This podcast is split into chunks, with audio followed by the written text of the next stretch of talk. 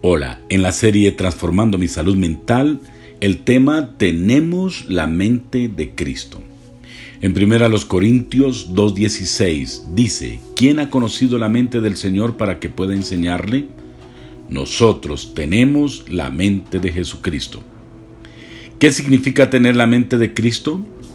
¿Cómo podemos aprender a pensar como Él lo hace? Si queremos saber cómo piensa Jesús, entonces tenemos que saber lo que Jesús ha dicho. Es por eso que es tan importante para nosotros que seamos personas de su palabra. Si queremos pensar como Cristo, entonces tenemos que conocer la palabra de Jesucristo.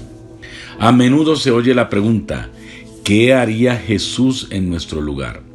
Si realmente queremos saber lo que Jesús haría en nuestra situación, entonces lo que necesitamos saber es lo que ya se ha dicho acerca de situaciones similares. Lo que Jesús ya ha dicho acerca, por ejemplo, de la ética. Lo que Jesús ya ha dicho acerca de los negocios. Lo que Jesús ya ha dicho acerca de las relaciones. Lo que Jesús ya ha dicho acerca del dinero.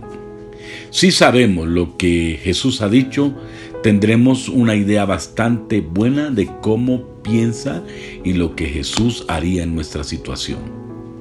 La Biblia dice que Jesucristo es el mismo ayer, hoy y por los siglos. Hebreos 13:8. La mente de nuestro Señor Jesucristo se revela en la palabra de Dios por el Espíritu Santo. La Biblia deja en claro que es el Espíritu Santo el que hace que la palabra de Dios sea comprensible para nosotros. El Espíritu Santo es el que nos enseña y nos permite pensar con la mente de nuestro Señor Jesucristo. Ya tenemos la mente de Cristo porque tenemos el Espíritu de Cristo, es decir, el Espíritu de Dios viviendo en nosotros. Cuanto más entremos en la palabra de nuestro Señor Jesucristo, más el Espíritu de Dios nos enseñará a pensar con la mente de nuestro Señor Jesucristo. Preguntas para nuestra reflexión. ¿Qué nos dice Dios por la palabra? ¿Qué pensamos acerca de lo que Dios nos dice por la palabra? Y una tercera pregunta, ¿qué vamos a hacer con lo que Dios nos enseña por la palabra?